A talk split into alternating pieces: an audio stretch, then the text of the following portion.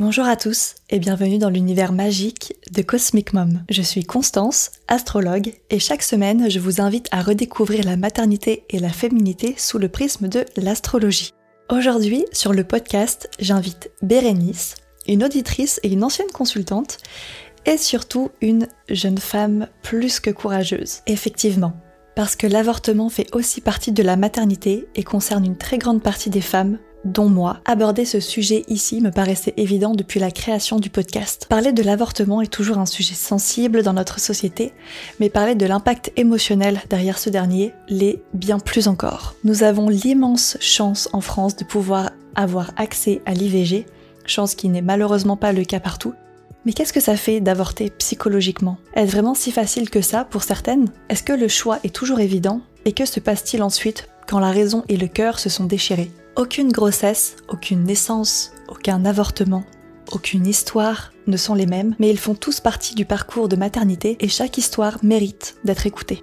Bérénice nous racontera son parcours, mais également sa dépression suite à son avortement et où elle se trouve aujourd'hui dans ce cheminement vers la guérison. Je compte bien sûr sur toute votre bienveillance et votre douceur pour accueillir cet épisode sans jugement aucun. J'espère que la discussion touchera les femmes qui auront besoin de l'entendre et c'est avec beaucoup d'émotion que je vous souhaite une très belle écoute.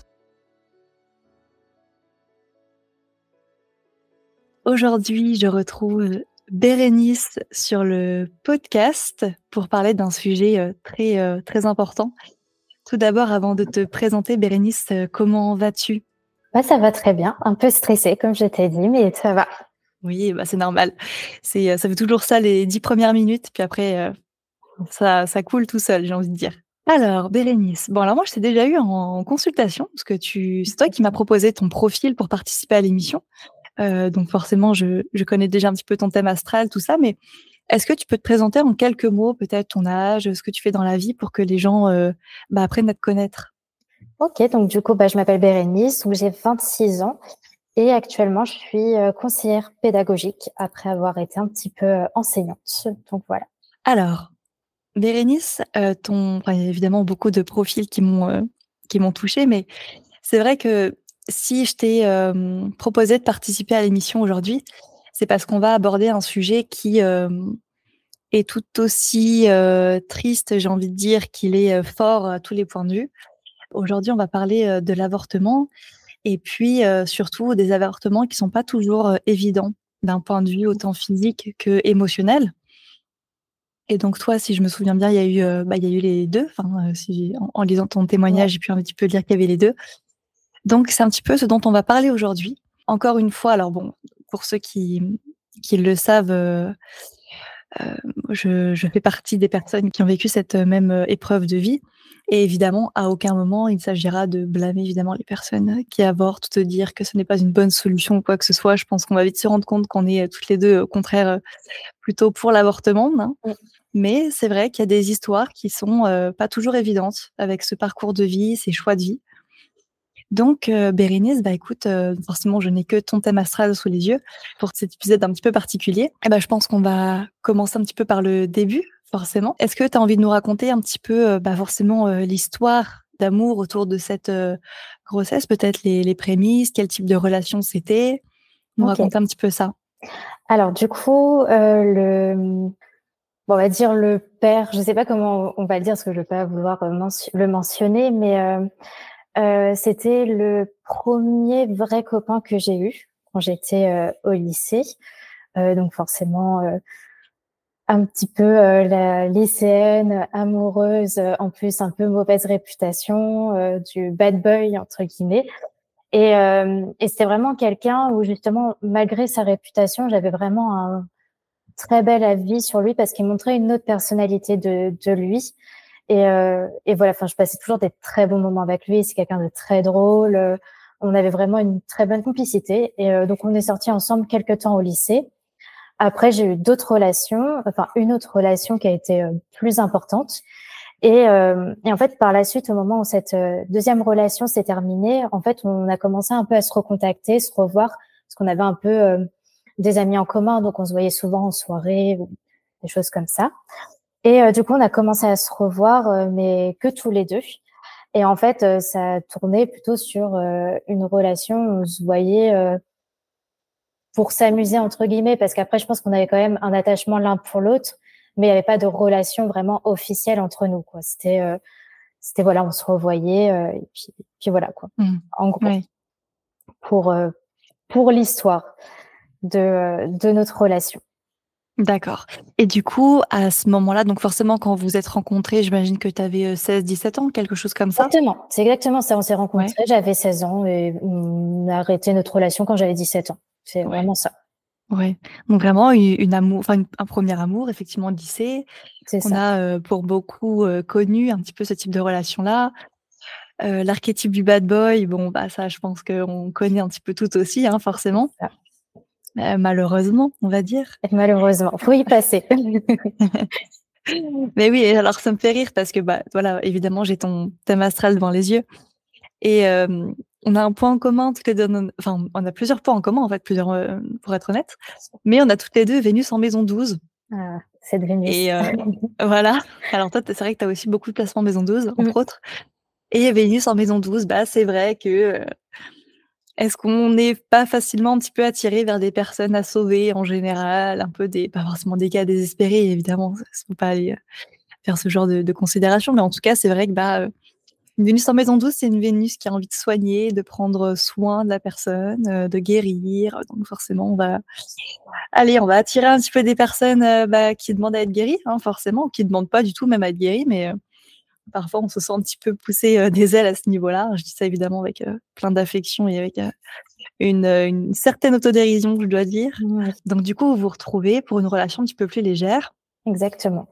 Donc quelques années après, et du coup, tu avais quel âge à ce moment-là? Eh ben, à ce moment-là, j'avais 20-21 ans. Mmh, d'accord. Et donc, toi, tu étais amoureuse de cette personne à ce moment-là? Non, je pense pas forcément, je pense que ça me faisait réfléchir, ça c'est sûr. Mais euh, honnêtement, je pense pas. Et je pense que lui, très vite, une fois qu'on avait rompu ensemble, euh, j'avais vraiment en fait un attachement très amical envers lui parce qu'on n'a jamais coupé les ponts parce que ben on avait voilà vraiment on se voyait très souvent le week-end pour faire on avait un peu des soirées en commun et en fait dès qu'on se voyait on avait un peu cette complicité qui faisait qu'on était toujours qu'on allait toujours l'un vers l'autre en fait mais pour moi, c'était vraiment, euh, c'était devenu un peu plus une amitié, euh, enfin une relation amicale, même s'il y avait du plus parce qu'il y avait eu de l'amour euh, dans le passé, en tout cas de mon côté. Et et du coup, non, c'était vraiment, enfin, c'était différent. C'était vraiment une complicité où j'avais un attachement pour lui, j'avais confiance en lui, mais je développais plus forcément de l'amour, quoi. Mais dans tous les cas, j'avais pas envie de le perdre et que voilà, c'était vraiment on va dire un ami plus plus. Euh. Mmh. Et oui, forcément, ça toujours, euh, ça peut être vite ambigu en fait finalement ce genre de, de relation autant pour l'un que pour l'autre. Mmh. Et lui, tu, tu sais un petit peu comment il te considérait à ce moment-là? Il te considère aussi comme une amie? Pas du tout. Honnêtement, euh, je pense quand même que lui, c'était, il avait un peu le, la même idée que moi sur ce moment-là. Mais je pense qu'on avait, enfin, on avait vraiment un attachement l'un pour l'autre et que même lui, il avait, enfin, il aurait pas voulu me faire foncièrement du mal, on va dire. D'accord. j'ai encore peut-être trop gentil et je trouve des excuses, mais voilà, je pense quand même. Ouais. Bon, alors forcément, on va commencer un petit peu à rentrer dans le vif du sujet. Ouais. Alors, je sais pas si tu as envie de raconter un petit peu le. Bah, forcément, euh, c'est c'est ce pourquoi on est là aujourd'hui. Mmh. Donc le peut-être le moment où tu es donc tombée enceinte. D'ailleurs, c'était à quel euh, quel moment? Enfin, c'était il y a longtemps par rapport à maintenant? Bah du coup, c'était euh, j'avais 21 ans, c'était à 5 ans. D'accord, ok. Donc c'était quand, même, euh, Mais 5 ans, c'est depuis peu que je me suis remise de cette histoire quand même. Donc au final, ça marque pendant longtemps quoi. Enfin, est remise entre guillemets. Alors du coup, pour un petit peu expliquer comment ça s'était passé, en fait, ce qui est marrant, entre guillemets, c'est qu'on n'a vraiment pas eu de chance pour que à ce moment-là, je tombe enceinte. Donc, en fait, moi, je prends pas la, je prends pas la pilule euh, en général parce que ça me fait, euh, enfin, en général, je prends jamais la pilule parce que ça me fait des effets très négatifs par rapport à ma santé. Donc, je peux pas la prendre. Donc, euh, déjà, j'étais pas sous pilule, donc vraiment la contraception qu'on prenait, vu que c'était occasionnel, on était vraiment sur euh, que sur le préservatif. En fait, le, bah, le préservatif a craqué, tout simplement, et mmh. euh, on s'en est tout de suite rendu compte. Vraiment, il y a eu peut-être le temps d'un petit, désolé, on mmh. met un va, même pas un vient, un va, et bah, bref, un vient, et on s'est dit, euh, mince, il y a un problème, et puis en fait, on a directement changé. Mais ce petit laps de temps a été suffisant, en fait, pour, euh, pour que je tombe enceinte. Et, euh, et en fait, du coup, ce qui était fort par rapport à ça, c'est que en fait, à aucun moment j'ai stressé sur le fait de pouvoir être enceinte parce que par rapport à comment on avait fait les choses, pour moi, on avait fait les choses correctement et je me suis pas dit c'est possible que je sois enceinte. Mmh. Et en fait, euh, au bout de quelques jours, j'avais une intuition mais extrêmement forte et je me disais c'est pas possible, c'est sûr, je suis enceinte. Et j'en parlais à tout le monde autour de moi et tout le monde, enfin tout le monde, vraiment mes proches, ma sœur, mes meilleures copines. Et elle me disait, mais non, c'est pas possible. Enfin, franchement, tu serais mère nature pour, euh, pour tomber enceinte mmh. comme ça. Enfin, là, vraiment, tu aurais vraiment pas de chance, etc. Mais j'avais une intuition extrêmement forte de si, c'est sûr, euh, je, enfin, je le ressentais au fond de moi. Et puis, bah, au final, après euh, quelques retards confirmés et un test de grossesse, bah, ça, a été, ah. ça a été validé. Et donc, tu l'as senti tout de suite, toi, que tu étais enceinte? Vraiment tout de suite. Mais vraiment, l'intuition, c'était euh, incroyable. Genre, on pouvait me dire tous les arguments du monde, c'était si, c'est sûr. Ouais, non, mais bah, ça, je, oui, forcément, je comprends. Et euh, oui, et alors, pour le coup, ça me fait beaucoup rire la manière dont ça s'est fait. Euh, oui, vraiment, quand ça doit arriver, ça arrive. Hein, c'est vraiment, ce... c'est vraiment ça. on peut pas y échapper, quoi, pour le coup. Ouais. Non, mais c'est fou. Et effectivement, oui, bah, c'est dans un sens, c'est un petit peu la faute à pas de chance. Puis à un moment, on peut pas, enfin, on peut pas se dire autre chose que c'est un peu le destin, quoi. Parce que là, c'est limite euh, une intervention divine, hein, j'ai envie de dire. Enfin, si on croit à ça, évidemment. Mais euh, ouais, oui, très. Ouais. Et alors, du coup, comment tu as réagi? Enfin, déjà, comment tu te sentais vis-à-vis de cette intuition-là? Et puis surtout, comment tu t'es senti quand bah, tu as appris que tu étais bien et bien tombée enceinte? Comment ça s'est passé un petit peu? Franchement, c'était trop bizarre. Je pense que je ne saurais même pas mettre des mots sur ce que je ressentais parce que je pense que je changeais tout le temps de, de sentiments sur ça. D'un coup, j'étais stressée. D'un coup, en même temps, j'étais super contente. Et en fait, c'est très bizarre, c'est que tout le long pendant que j'étais enceinte, et ben même si je savais qu'à la fin ça allait pas être positif, j'avais quand même, j'étais contente de l'être. Et ben, bon, je pense parce que je me mettais, je me rendais pas, pardon, encore compte de la finalité. Mais vraiment, il y avait euh, ouais le stress. Euh, qu'est-ce que je, enfin pas qu'est-ce que je vais faire, mais plutôt euh, comment on va le prendre aussi autour de moi. J'avais vraiment, enfin il y avait aussi ce côté de honte d'être tombée enceinte, alors que c'est naturel et qu'il n'y a pas à avoir honte. Et en fait, après, par contre, vraiment, au moment où j'ai eu le résultat sur le test, j'ai pas, je pense, que je m'en doutais tellement que j'ai pas eu de réaction. C'était je me souviendrai toujours, j'étais avec mes deux meilleures amies, elles habitaient en colocation ensemble. J'étais dans leur toilette, elles étaient toutes les deux dans le salon. Et puis, euh, et du coup, j'étais restée dans les toilettes pendant le moment où il y avait le chronomètre. J'étais restée seule. Et puis, euh, en, fait, au bout d'un moment, j'ai vu, avant que le chronomètre se termine, il y avait déjà la réponse. Et du coup, j'ai dit à vos haute, Sophie, euh, bon, bah, c'est bon, de toute façon, on n'a pas besoin d'attendre, euh, on sait la réponse. Et en fait, je suis pas sortie des toilettes. Et puis elles étaient là toutes les deux à chuchoter. Euh, tu penses que ça veut dire quoi euh? Et après, bah, je suis sortie euh, vraiment normalement en leur disant, euh, bah, oui, bah, bah c'était sûr quoi. Enfin, je suis enceinte et et je pense qu'autour de moi, les gens ont plus eu le choc que moi. Juste après, on allait boire un verre. Oui, bon, ça a commencé bien. On allait boire un verre et une de mes, enfin ma cousine nous a rejoint et je lui ai dit Genre, elle arrivait, elle m'a dit bonjour et je lui ai dit direct, en fait. Je lui ai dit, bah, je suis enceinte. Et bah, elle, m'a regardé, elle m'a dit, mais je dois être contente ou pas contente? Enfin, qu'est-ce qui se passe, tu vois? Et j'avais, mais je pense que je m'en rendais pas compte et que c'était un peu un, une façon euh, de, de prendre pour pas euh, subir vraiment les émotions. Enfin, pour pas, enfin, puis je venais de l'apprendre, en fait. Je me rendais pas vraiment compte, je pense, de, de ce qui se passait. Mais oui, c'est sûr que les réactions des proches, quand même nous, on ne sait pas si on doit être contente ou pas, quand on est vraiment mmh. entre les deux, c'est toujours très particulier parce que il y a vraiment ce truc de mmh, est-ce que je dois te féliciter ou est-ce que euh, je dois te faire une vanne quoi. Limite c'est un peu ça le truc mmh. euh, en mode euh, je rigole vraiment comme des potes elles font entre elles si bah voilà t'as pas eu de chance bon bah voilà mais c'est vrai que tant que nous, on ne sait pas si on doit être content ou pas, c'est vrai que c'est très, ça peut être très compliqué pour l'entourage de se placer aussi là-dessus et être très perplexe et tout. Et puis, bah forcément, hein, si on dit ça par exemple à notre maman et qui veut être grand-mère, bah du coup même elle, ne sait pas si elle doit être contente ou pas hein, finalement. Donc donc du coup effectivement tu bah tu l'annonces quand même. Enfin les gens autour de toi sont au courant. Ça c'est bien. Bah, en fait non, je l'ai dit vraiment qu'à mes mes amis les plus proches. Donc je l'avais dit à mes deux meilleures copines, euh, ma cousine que je considère euh, comme telle et ma sœur. Au début je l'avais dit que à elle et euh, après par la suite il y a eu des choses qu'en fait j'ai pas eu le choix que de le dire. Mais j'avais pas spécialement envie de le dire et depuis après je n'en parle plus et les seules personnes qui, enfin, je crois que j'en parle même plus du tout. Ouais, non, même pas. Je, j'en parle plus du tout. Hmm. Ça t'a fait du bien d'en parler quand même sur le moment, même si tu savais pas ce que tu allais faire?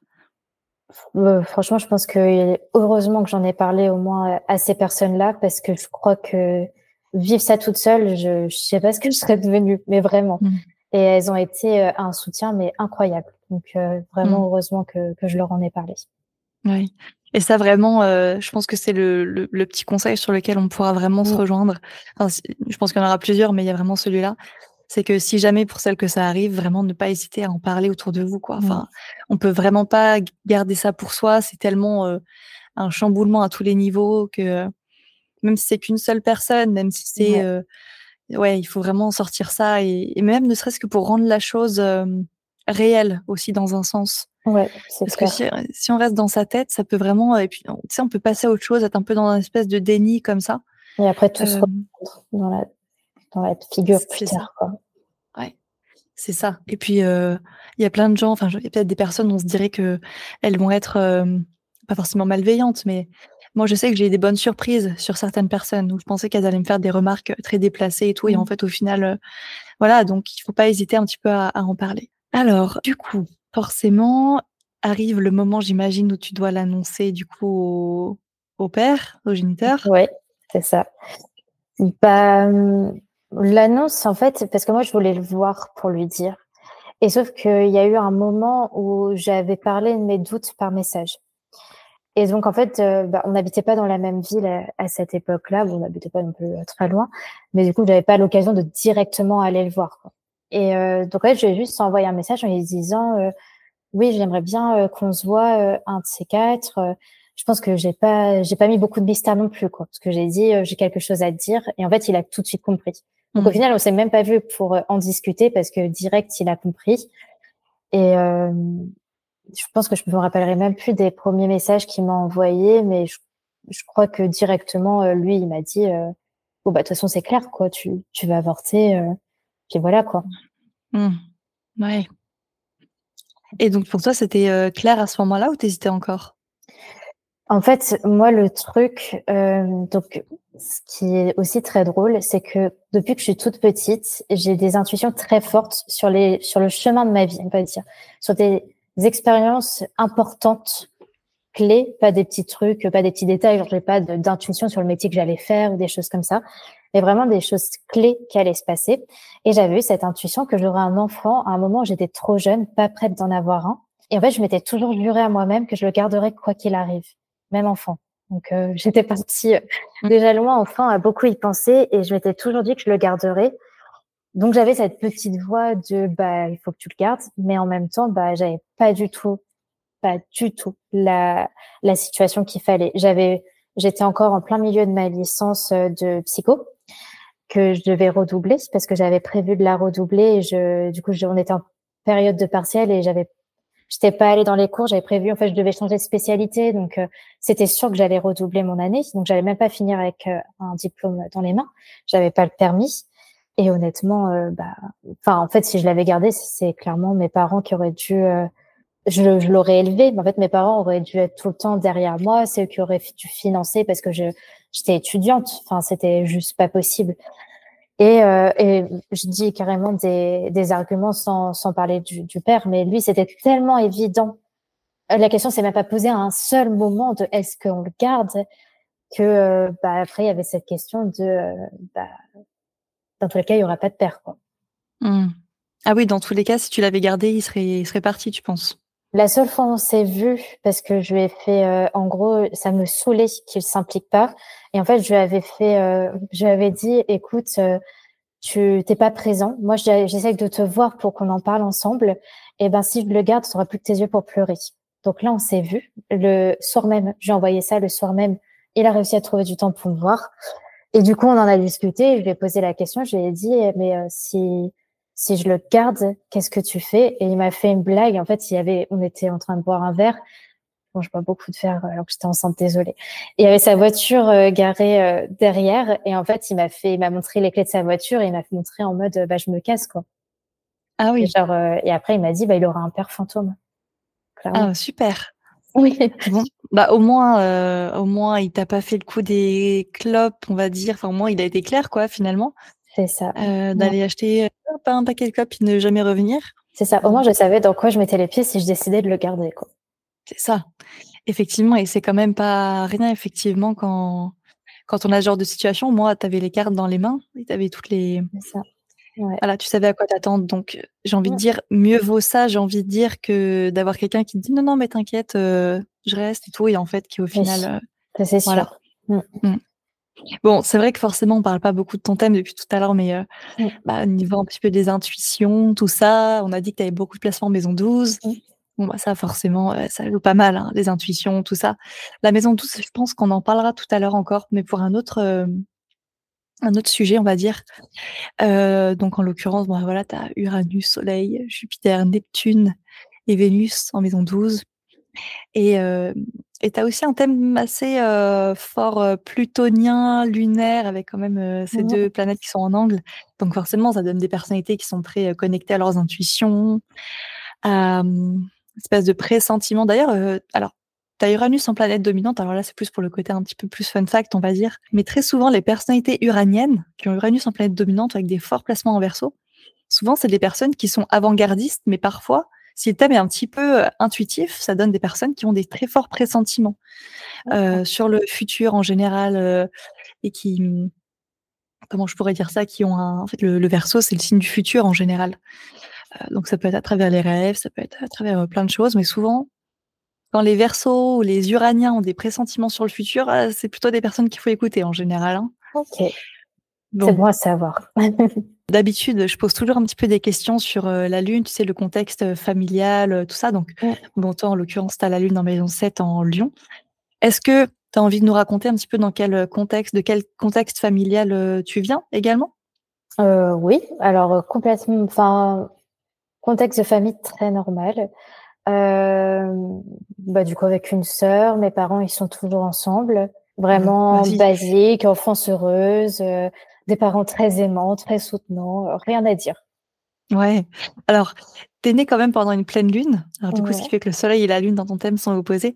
Alors, quand je vois des, des thèmes de pleine lune, ça ne veut pas forcément toujours dire que les parents vont finir par euh, se séparer, parce que comme forcément le soleil et la lune sont opposés dans un thème astral, des fois c'est une question qu'on peut poser. Mais des fois, c'est juste une question en fait de les parents peuvent être très différents, par exemple, l'un de l'autre, où il y a une très très forte complémentarité aussi, par exemple. Donc, les aspects d'opposition entre la Lune et le Soleil dans un thème astral, c'est pas forcément euh, toujours synonyme d'avoir des parents euh, qui euh, qui sont séparés, tout ça. Et puis même plus tard, toi, quand tu auras des enfants, en tout cas le, couple que tu vas représenter avec ton futur partenaire, bah, ça pourrait être aussi un couple tout aussi complémentaire, tout aussi différent, mais ça ne veut pas forcément dire qu'il y aura séparation au bout, quoi. Alors, du coup, pour revenir un petit peu à ton histoire, Comment tu en arrives un petit peu à cette, euh, à cette euh, prise de décision sur l'avortement et puis surtout comment ça se passe?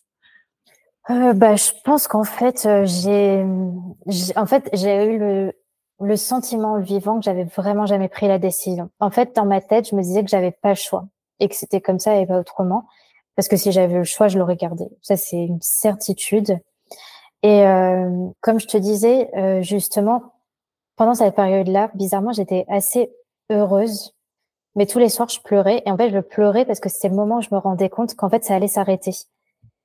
Mais en fait, au fond, du coup, j'avais vraiment envie de le garder, mais j'avais ce côté de j'ai pas le choix. Et, euh, et, en fait, donc pendant le moment où en fait on, va pour avorter, euh, on a plusieurs rendez-vous en fait. Et dedans, on a mm. un rendez-vous avec une euh, conseillère, enfin un conseiller familial. Et donc moi, j'y étais allée donc forcément, tous les rendez-vous, je les, fait, je les ai fait heureusement avec ma, meilleure amie. Euh, mais du coup, on y était allés toutes les deux. Et donc, euh, la conseillère familiale me pose plein de questions. Et en fait, au bout d'un moment, elle me dit bah, qu'elle veut pas me mettre de rendez-vous pour l'avortement. Ah. je commence à m'énerver. Et en fait, elle me dit, euh, vous êtes absolument pas prête. Dès que je vous pose une question, vous me dites juste, je n'ai pas le choix. Et sauf que dans la vie, il y a plusieurs possibilités et j'ai envie que vous y réfléchissiez. Et là, tel qu'il est là, je peux pas vous, je veux pas vous donner de, de rendez-vous parce que sinon, euh, euh, je sais pas en fait comment vous allez, vous allez terminer en fait. Enfin, vous allez mal, enfin pas mal finir. Elle l'a pas dit comme ça, mais vous allez vraiment mmh. être, être pas bien de ce qui se passe. Sauf que je me suis énervée parce que avant ça, euh, en fait, j'étais vraiment au dernier moment pour euh, pour avorter sous médicaments et je voulais pas le mmh faire autrement que sous médicaments. S'il n'y avait pas les médicaments, je l'aurais pas fait. Et euh, et en fait, ça a été très retardé à cause d'un d'un problème avec une autre clinique où j'avais voulu avorter, qui m'ont donné en fait un rendez-vous trop tard où normalement j'aurais plus pu avorter. Et heureusement que j'ai capté un moment qu'au niveau des dates, ça coïncidait pas. Et du coup, après, j'ai appelé notre clinique, qui a dit qu'effectivement, là, ça allait pas du tout et qu'il fallait qu'on se dépêche. Et donc, on avait fait plein de rendez-vous rapides. Et sauf que là, je tombais face à cette dame qui me dit, non, je, je peux pas, vous êtes pas prête. Du coup, je me suis énervée et je lui ai dit, mais en fait, je m'en fous, il n'y a pas le choix. Genre, moi, je sors d'ici, je veux un rendez-vous, même si je suis pas prête, même si c'est pas ce que je veux réellement. On, là, j'ai vraiment pas le choix, on fait comme ça. Du coup, elle, elle m'a mis un rendez-vous. Elle a dit, sachez que vous êtes là première personne. En gros, c'est la première fois que je donne un rendez-vous à quelqu'un à qui je sais qu'il ne faut absolument pas qu'elle ait un rendez-vous. Ah, c'est fou. Ouais. Et toi, comment tu l'as vécu ça? Enfin, qu'on te dise ça, que tu n'étais pas prête? trop énervée. Mais vraiment, je l'ai. Alors qu'au final, elle avait complètement raison. Elle faisait son boulot et c'était pour moi. Et que peut-être qu'au final, si on avait creusé, qu'on avait, j'avais été plus calme et qu'on aurait parlé, peut-être que j'aurais eu un autre rendez-vous plus proche dans le temps avec elle, que j'aurais eu encore le temps de d'avorter comme je voulais. Mais je me suis tout de suite énervée en fait.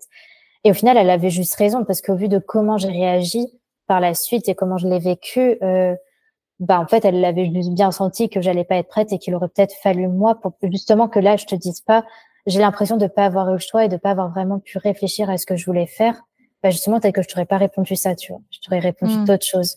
Et sauf que j'étais trop sous la panique de je vais plus avoir le temps et j'ai pas le choix, c'est comme ça.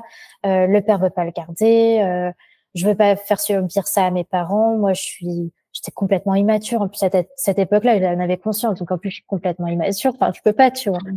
Donc, euh, donc voilà. Hmm.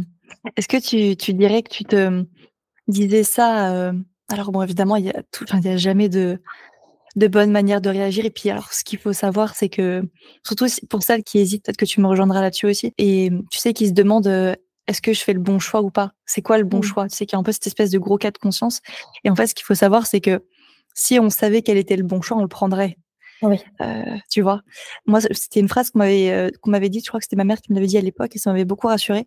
Qui m'a dit, mais Constance, si tu savais quel était le bon choix, tu l'aurais pris. Sauf que tu ne sais pas, il n'y a pas de bon choix. Il n'y a pas mmh. de le, bon choix n'existe pas. Le bon choix, c'est celui que tu vas prendre. Et il euh, faut juste le prendre. C'est quand même le plus difficile. C'est difficile à prendre, mais oui. Évidemment. Et oui, c'est clair que pour parce que tu as dit un truc très intéressant à un moment. Enfin, ça, c'est, je pense, en fait, tous les mecs qui, voilà, qui sont concernés, c'est qu'évidemment, c'est rare les hommes qui prennent conscience de, de tout, tout ce que ça implique émotionnellement pour une femme de devoir avorter. Et même si on sait que c'est le bon choix à faire, euh, pour un mec, enfin, limite, euh, l'avortement, c'est comme un moyen de contraception, quoi. Exactement. Alors qu'ils se rendent même pas compte de rien que tous les rendez-vous qu'on a, rien que le temps. C'est juste, on est sûr de nous. Rien que le temps même physiquement. Après, euh, bah, rien que le moment où on le fait, ça fait mal. Euh, enfin, c'est, ça demande beaucoup de choses, beaucoup d'implications, de mmh. et ça plus pas du tout. Enfin, je pense pas pas pour tout le monde, bien sûr, mais il y a vraiment eu ce côté de, tu sais, on a on a l'impression final que eux tout va bien, enfin moi pour lui, puis tout va bien et qu'en fait lui c'est comme si c'était jamais rien passé dans sa vie. Je pense qu'aujourd'hui il a zéro traumatisme sur ça, qu'il en parle à personne, tout va bien et, euh, et qu'en fait, nous, on a toute cette charge, alors qu'au final, le rapport sexuel, on l'a eu ensemble, euh, que euh, bah, ce qui aurait pu être créé, euh, c'était sur nos cellules à chacun. Enfin, c'était euh, c'était lui et moi, on était tous les deux impliqués, et que eux, au final, ils se rendent pas compte de, bah eux, ils ont rien, quoi. Ils ont aucune mmh. implication et ils ont eu que le positif. Quoi. à la fin. Oui, ah bah, oui, ça c'est sûr, effectivement. Bah, c'est sûr qu'après, c'est à nous, malheureusement, de tout assumer derrière. Mmh. Et oui, c'est vrai qu'on sent vraiment cette espèce de bouleversement, pour beaucoup, hein, j'imagine peut-être pas tout le monde, j'en sais rien, mais mmh. je pense que pareil, on se rejoint là-dessus, de ressentir un petit peu cette espèce de, déjà, enfin franchement, quand on est enceinte, on le sait effectivement. Hein. Quand on se pose la question, après ça paraît tout de suite évident, on le sait qu'effectivement il y a un truc qui se passe là dans notre corps qui n'est pas comme d'habitude. et puis tous les chamboulements, enfin devoir gérer une situation un peu de crise hein, comme ça, parce que ça est une situation de crise, on doit faire un choix quand même très fort comme ça, et tout en ayant un petit peu, comment je pourrais dire, en, ayant la tête totalement retournée par les hormones aussi, forcément, parce que le premier trimestre, c'est pas forcément le plus évident non plus. C'est clair. Donc voilà, pour revenir un petit peu à ce qu'on disait, il vaut mieux se faire un petit peu entourer pendant cette période, c'est pas, pas plus mal. Et donc, tu as ton rendez-vous, un petit peu miraculeusement dans un sens, on va dire exceptionnellement surtout. Est-ce que le jour de l'avortement, tu étais dans un état d'esprit particulier ou est-ce que tu as, fait ça vite fait pour ne pas avoir trop à y réfléchir? Comment ça s'est passé? Bah moi, enfin, je sais pas comment toi tu l'as vécu parce que ça dépend le stade où on en est. Mais moi, j'ai eu deux étapes. En fait, j'avais euh, donc le rendez-vous vraiment du jour où je devais faire l'avortement. Euh, moi, du coup, c'était à l'hôpital vu qu'on était vers la fin et que forcément les douleurs peuvent être assez fortes. Et en fait, deux jours avant, j'avais rendez-vous chez la gynécologue. Et euh, du coup, moi, je me suis dit, euh, je, me suis pas posé de questions, m'a pas expliqué le rendez-vous, en quoi il allait consister. Et du coup, je me suis dit, bah, tranquille, quoi, on va regarder si tout va bien. Euh. Et en fait, j'arrive et, et donc elle me pose un peu des questions basiques de rendez-vous chez une gynéco. Et en fait, au bout d'un moment, elle me pose un médicament devant moi. Et, euh, et j'étais pas du tout au courant que ça allait être ce jour-là. Et en fait, elle me dit euh, bon bah voilà, euh, maintenant tu bah tu prends euh, là en fait devant moi. sache qu'à partir du moment où tu l'auras pris, du coup son cœur arrêtera de battre et son cerveau arrêtera de se développer. Cette phrase, je me la garderai toujours mmh. dans ma tête parce que c'est pas méchant, mais sa phrase, elle a été si maladroite parce que nous, on se rassure en se disant pour le moment, ce n'est encore rien, ce n'est que des cellules, ce n'est pas un être humain. Et elle me parle de quoi? De cœur qui arrête de battre de cerveau qui arrête de se développer. Et là, je me suis décomposée et en fait, j'ai eu l'impression de bah pas avoir le choix parce que c'était devant elle un peu pris de court et en fait je l'ai pris mais super vite. J'ai pris le médicament mais à une vitesse incroyable pour pas y réfléchir et justement un peu pour euh, pour pas trop tergiverser. Et puis bah après je suis sortie de là en me disant mais euh, enfin personne m'avait dit en fait que ça allait être à ce moment-là. Et moi j'étais allée tellement tranquille. Encore une fois heureusement ma meilleure amie était là. Elle m'a accompagnée euh, à chaque à chaque étape et fort heureusement. Et, euh, et en fait, euh, bah, j'étais un peu déboussolée, je m'y attendais pas. Et je pense à la phrase, c'est vraiment une phrase que je me suis répétée pendant très longtemps. Et après, du coup, donc les deux jours après, c'était le rendez-vous euh, à l'hôpital. Euh, du coup, en fait, je l'ai pas mal vécu. Euh, enfin, j'ai plus mal vécu la période, enfin le moment avec la gynécologue, vu que c'était le moment où on prenait vraiment le médicament, que le deuxième, en fait, je l'ai mal vécu dans le sens plutôt physique parce que ça fait vraiment très mal et qu'en fait à la fin t'en as juste ras le bol et t'as juste envie que ça que, ça, parte quoi parce mm. que ça fait tellement mal et, euh, et, vraiment je me souviens j'étais dans la chambre d'hôpital et je regardais la fenêtre qui avait des putains de barreaux et je me disais si seulement j'aurais pu limite sauter de la fenêtre juste pour plus sentir cette douleur quoi c'est ça fait vraiment très mal et ma mm. mère qui était présente m'a dit que en fait elle voyait comment ça faisait en fait on vit des contractions qui sont peut-être moins fortes que des contractions euh, quand tu accouches. Ça, je sais pas du tout. Mais en fait, elle m'a dit, en fait, ça se voyait parce que par rapport au, au moment, tu sais, euh, j'avais une douleur, c'est des pics, et puis ça, ça les, le temps se diminuait. Et, euh, et elle m'a dit, en fait, c'était juste en train parce qu'il faut évacuer et que c'est exactement la même chose qu'ils vous font faire. Ils vous font prendre un médicament pour, pour en fait, comme, comme un accouchement, quoi. Mmh.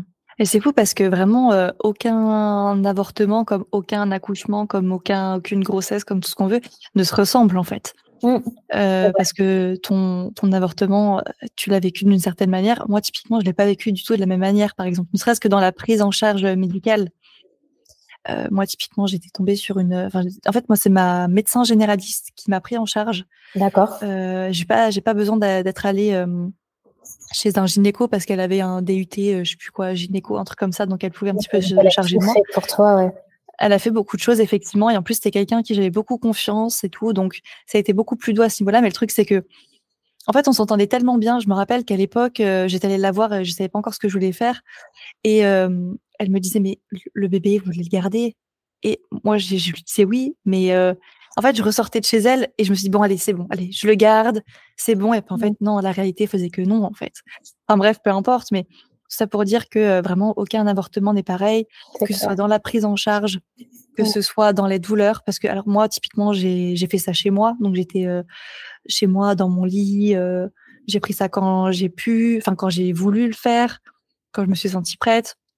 Donc au niveau des douleurs, moi on m'avait donné un, un médicament aussi pour atténuer les, pour atténuer les douleurs. Donc je dirais que voilà, si ça peut en rassurer certaines, moi j'ai pas eu des, enfin j'ai eu des douleurs quand même beaucoup plus fortes que celles de règles.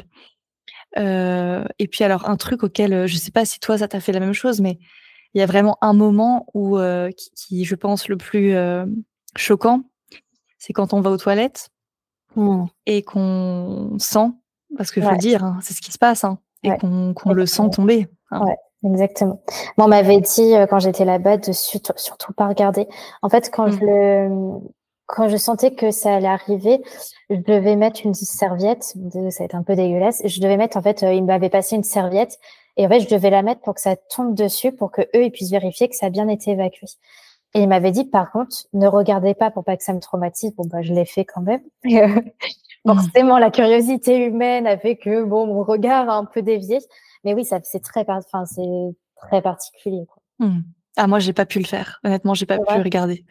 Moi, je l'ai senti tomber bah, bah, quand j'étais aux toilettes. Hein, et j'ai eu vraiment ce, cette espèce de choc, tu vois, de.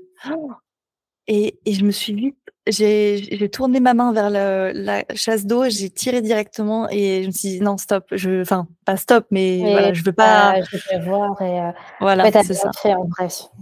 Mmh. C'est vrai que ce moment-là est particulier. Mmh. Non, puis c'est pas, voilà, encore une fois, c'est pas rien et c'est pas anodin et c'est, c'est, l'avortement. C'est comme ça que ça se passe. C'est-à-dire que on, alors, on a énormément de chance, encore une fois, en France, de pouvoir euh, le faire, ce qui est top. C'est, c'est vraiment, je pense qu'on on l'est. Un droit auquel on, on peut pas, on peut pas passer à côté de ce droit-là, quoi. C'est ça. Et moi, ce qui me tenait surtout à cœur, c'est parler du côté émotionnel de la chose, parce que c'est quand même ça. On, parle, on parle beaucoup de l'avortement, du droit à l'avortement, ce qui est génial, tout ça, mais qu'est-ce que ça fait d'avorter émotionnellement? Mmh. Et ça, c'est aussi pour ça que je voulais un petit peu te, bah, te t'inviter sur le podcast. Comment tu t'es sentie dans les jours qui ont suivi ça? Est-ce que tu as eu un, shift particulier? Moi, je pense que dès lors que je l'ai fait, tout de suite, je suis, ça n'allait plus du tout. Après, j'ai, bon, ça s'est fait petit à petit, mais euh, moi, je sais que par la suite, je pense que j'ai, enfin, je pourrais pas mettre de mots parce que je peux aller voir des spécialistes, mais j'ai fait, pas une dé... enfin, j'ai dû faire une dépression, quoi, très clairement, et ça a duré longtemps.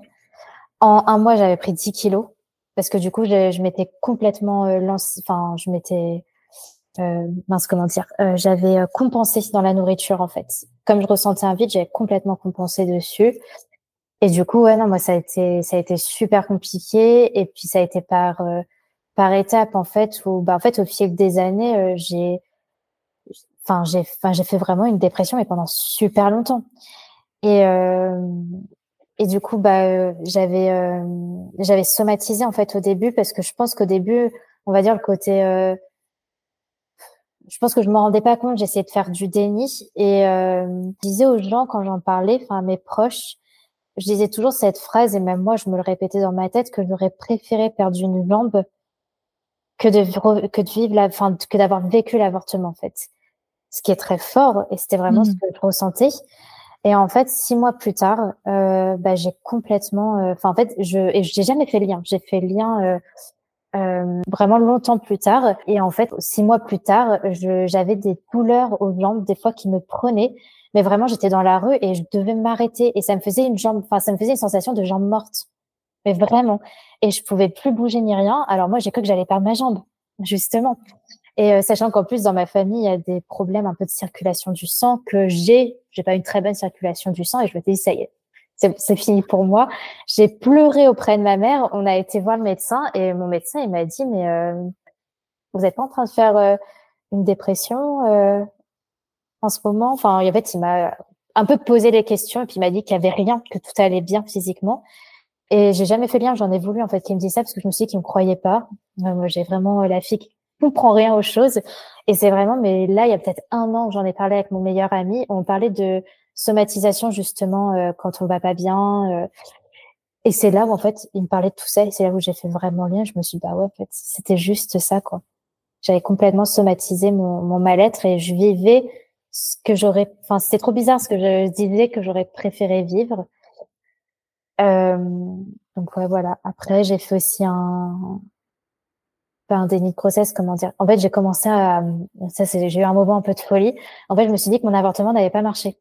Je me suis dit la même chose aussi, moi. C'est vrai. Ouais. Eh ben, franchement, ça me rassure de savoir que d'autres personnes ont vécu ça. Et en fait, c'était, euh, du coup, j'ai avorté au mois de juin. Et c'était en décembre. À cette période-là, je me souviens, on passait euh, nos partiels. Tous les jours, je voyais ma meilleure amie pour réviser. Une de mes meilleures amies. Et, euh, et en fait, je lui disais, et je, je pourrais même pas te redire pourquoi je tenais ce discours-là. Je pense que c'était des symptômes, des choses, mais vraiment des trucs très naturels. Et je lui ai dit, je suis sûre que ça a pas marché, je suis sûre que je suis encore enceinte, que là, je suis en train de faire un déni de grossesse. Euh. Et en fait, ma meilleure amie, elle a super bien réagi parce qu'en fait, elle m'a pas prise pour une folle. En fait, elle m'écoutait comme si elle, enfin, je pense dans sa tête, elle, me disait elle devait se dire que c'était impossible, mais vraiment comme si elle me croyait. Et au bout d'un moment, elle m'a dit, bah, pourquoi tu fais pas un test de grossesse pour en avoir le cœur net? Bah, du coup, je dis, bah oui. Bon, bah, du coup, je l'ai fait et puis, bah, non. Et en fait, ça a été le, le deuxième moment dur. Parce que là, je me suis dit, bah non, au final, ma bêtise, je vais pas pouvoir la rattraper. J'ai vraiment avorté. J'ai, ça a marché. Enfin, c'est le bébé n'est plus là. Et, euh, et en fait, je pense que je voulais encore un peu espérer à ce moment-là que de m'être trompée parce que je, je, je regrettais mon choix, quoi. Ouais, clairement, toi, à ce moment-là, oui, tu, tu regrettais ton choix, tu l'avais vraiment euh, conscientisé. Ouais, clairement. À ce moment-là, je me disais que j'avais fait une connerie et, en fait, je crois que je croisais tous mes doigts que dans ma folie ce soit vrai et que j'avais vraiment euh, pas, pas avorté. Mmh. Oui, ça, je, bah, tu vois, c'est fou parce que je l'ai jamais entendu ailleurs non plus, ce, ce, phénomène-là, et je l'ai vécu aussi. Enfin, je le, en fait, à l'heure où on enregistre, bah, d'ailleurs, à l'heure où on enregistre euh, dans le ciel, la lune est en, en scorpion, donc quel meilleur moment pour parler de traumatisme, n'est-ce pas? Bon, évidemment, on dit ça avec le sourire, hein, mais bon, oui. c'est de l'humour un peu noir. Bon, bref. Et, euh, et en fait, pour être transparente, si j'avais gardé mon ce, ce bébé, j'aurais dû effectivement accoucher dans, dans ah ouais. deux semaines, hein, enfin vraiment dans pas longtemps. Là, j'aurais été enceinte jusqu'au cou. Et, euh, et moi, c'est vrai que bon, là, je me le dis plus trop en ce moment, mais c'est vrai qu'il y, y, a toujours cette espèce de, on a toujours les dates en tête, tu vois, surtout oui. quand on arrive à l'échéance un ouais. peu où on aurait dû accoucher, on se dit bah voilà, enfin là c'est la fin d'un gros chapitre, euh, tout ça. Et c'est vrai que je me suis aussi dit personnellement, euh, ça se trouve, euh, c'est comme dans les films, tu vois. Enfin, je sais pas de quel film, mais il y, y, a un truc qui fait que en fait, je vais refaire un test et puis en fait, j'ai fait un déni de grossesse parce que ça, on en entend beaucoup aussi. J'ai fait un déni de grossesse. En fait, le l'avortement, il a pas, euh, il a pas fonctionné. En fait, le bébé est dans ma colonne vertébrale ou je sais pas où. Ouais.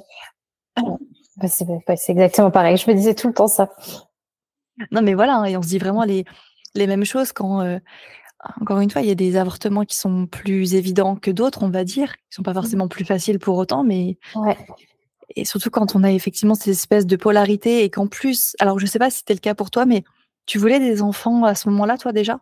Euh, Non, par contre non. Après, j'ai toujours, euh, je me disais que je voulais des enfants euh, assez rapidement, mais là à ce moment-là, non. Bah comme je te disais, j'étais pas, j'avais pas une situation pour être prête, donc mmh. la question se posait même pas en fait. Enfin, j'y réfléchissais même pas. Ouais, ouais, ouais, c'est sûr. Et encore une fois, là, il y a vraiment des cas, des cas tellement différents oui, pour chaque chaque avortement. C'est clair. Alors, du coup, cette histoire de jambes, c'est fou quand même.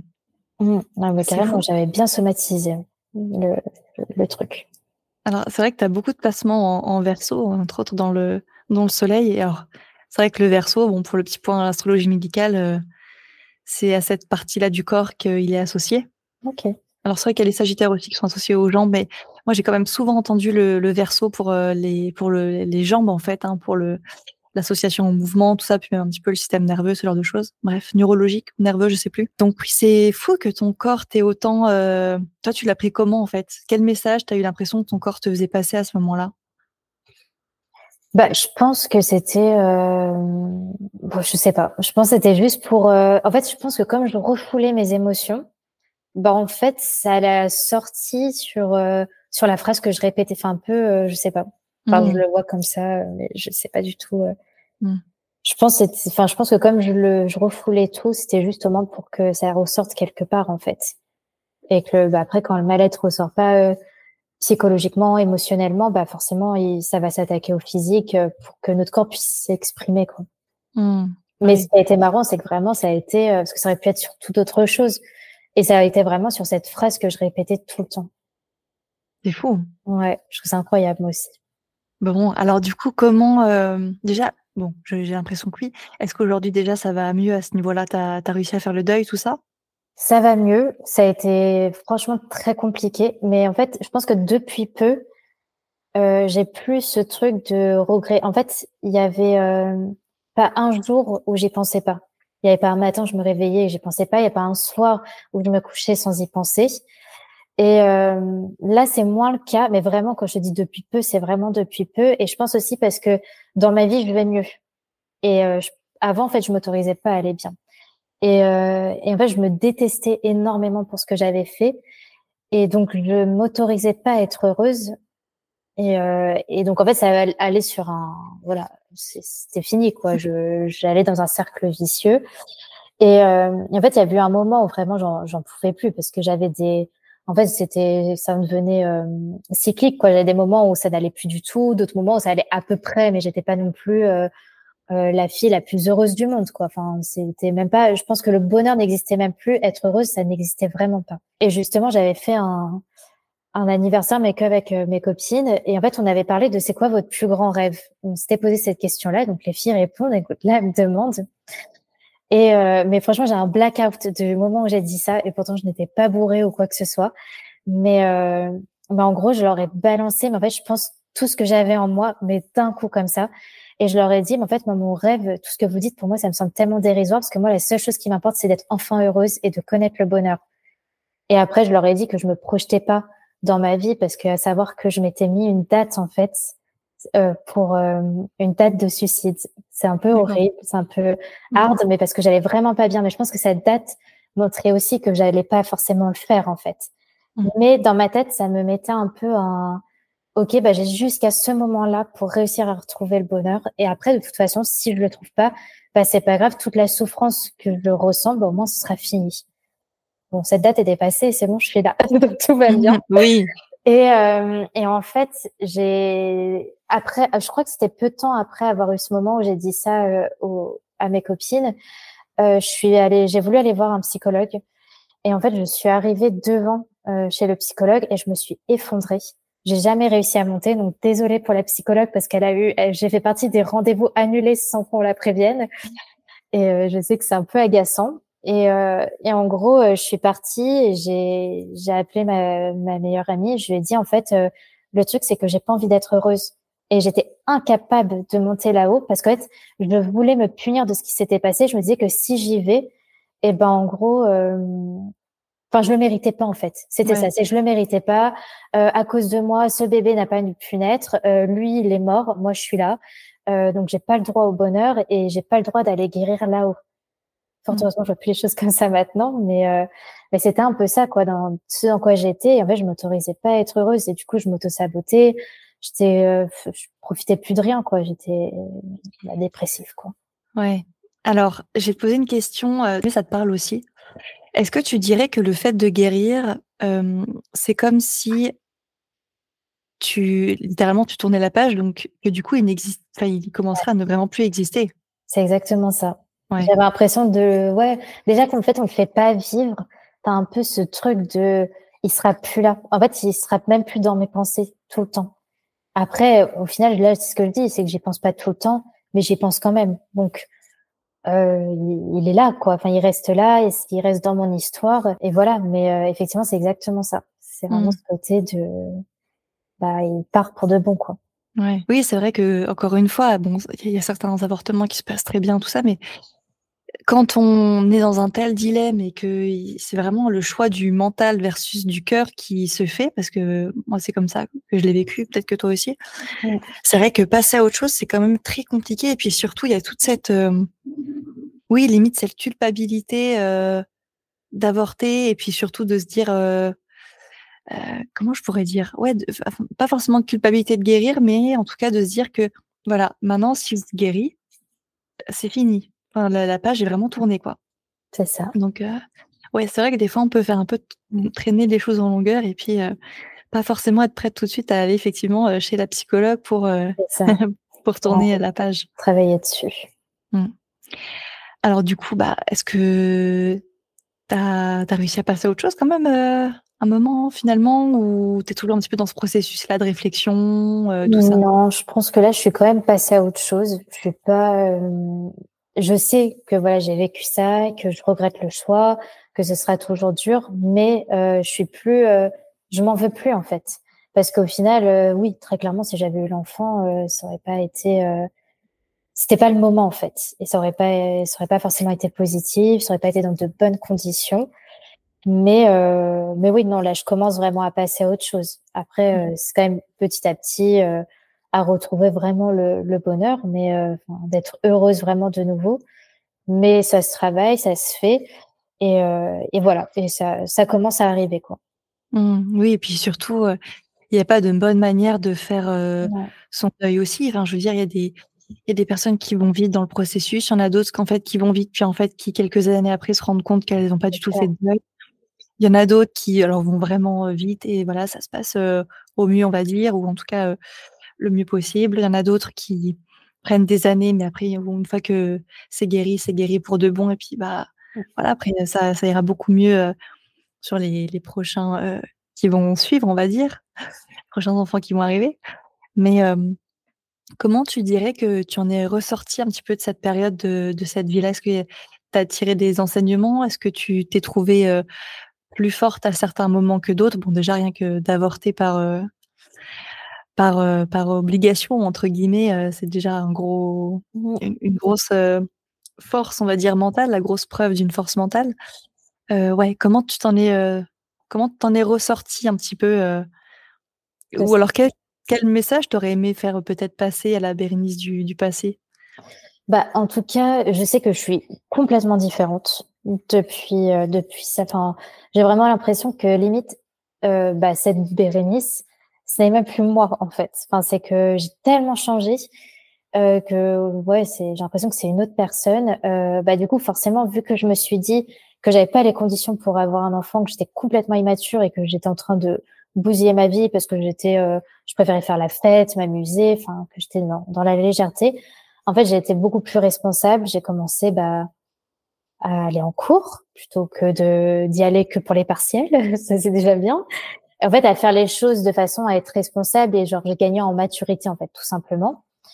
Euh, et du coup, j'étais complètement différente et, euh, et, voilà. Et après, je pense qu'il m'a beaucoup aidé, euh, c'est que je me suis beaucoup plus connectée en fait à tout ce qui est spirituel à ce moment-là. Enfin, à ce moment-là, pas tout de suite après, mais par la suite. Et c'est ça en fait qui a fait que j'allais mieux et que je vais mieux aujourd'hui, parce que maintenant je me connecte beaucoup plus à tout ça. Et, euh, et c'est ça en fait qui m'a aidée.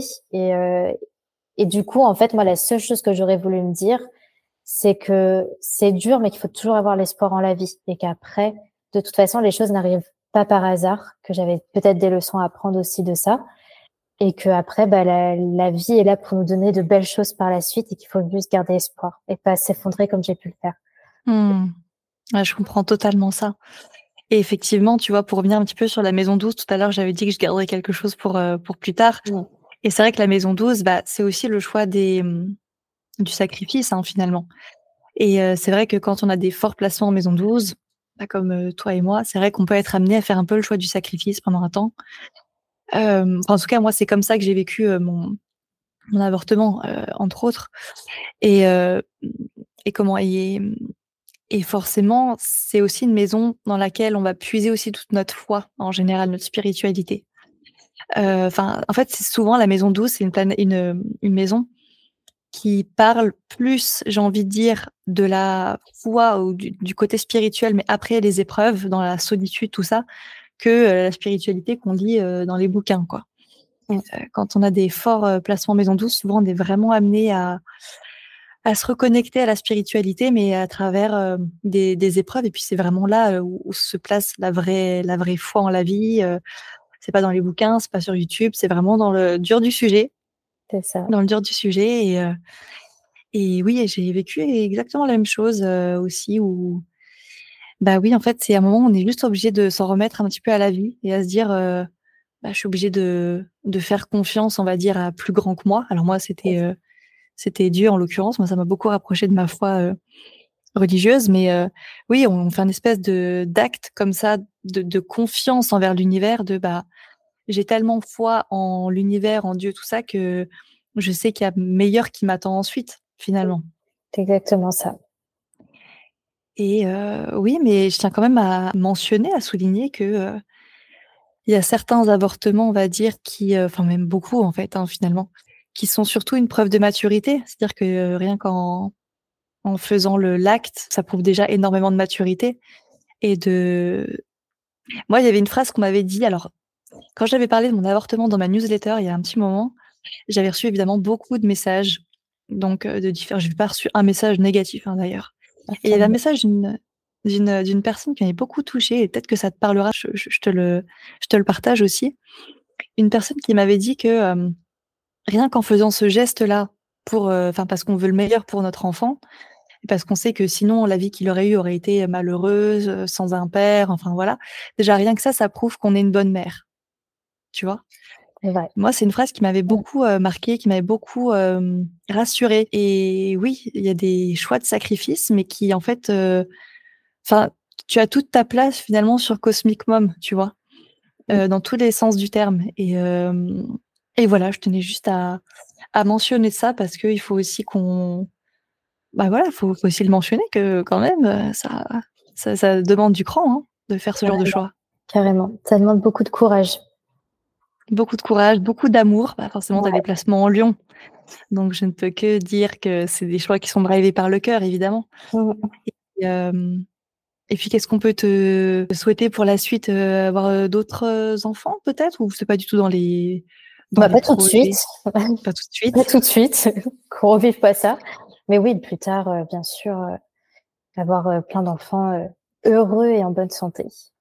Bah, écoute, on te le souhaite alors dans ce cas-là. Bérénice, est-ce que tu veux euh, terminer sur un petit mot peut-être pour des personnes qui nous écoutent, qui ont vécu la même chose ou des personnes qui, qui hésitent? Bon, on va pas leur dire euh, ce qu'il faut faire évidemment, mais je euh, je sais pas, un petit, un petit message pour terminer. Eh bien, comme dirait ta mère, que la bonne décision, c'est la leur. C'est celle qu'elles vont choisir à la fin. Et puis, bah, surtout, non, comme on a dit, garder garder espoir en la vie, qu'il y aura des meilleures choses après et que bah, quoi qu'il arrive, elles sont très fortes et que leur décision, c'était la bonne. N'importe quel, n'importe lequel des choix qu'elles feront à, la fin. Eh ben, parfait. On va finir sur ces jolis mots, plein de plein d'amour, de bienveillance et tout ce qu'on aime. Eh ben, un grand merci à toi, Bérénice, pour euh, ton partage, ton courage qui, je pense, va toucher plus d'une auditrice, pardon. et, et ben, puis, à toi d'avoir euh, accueilli. Salut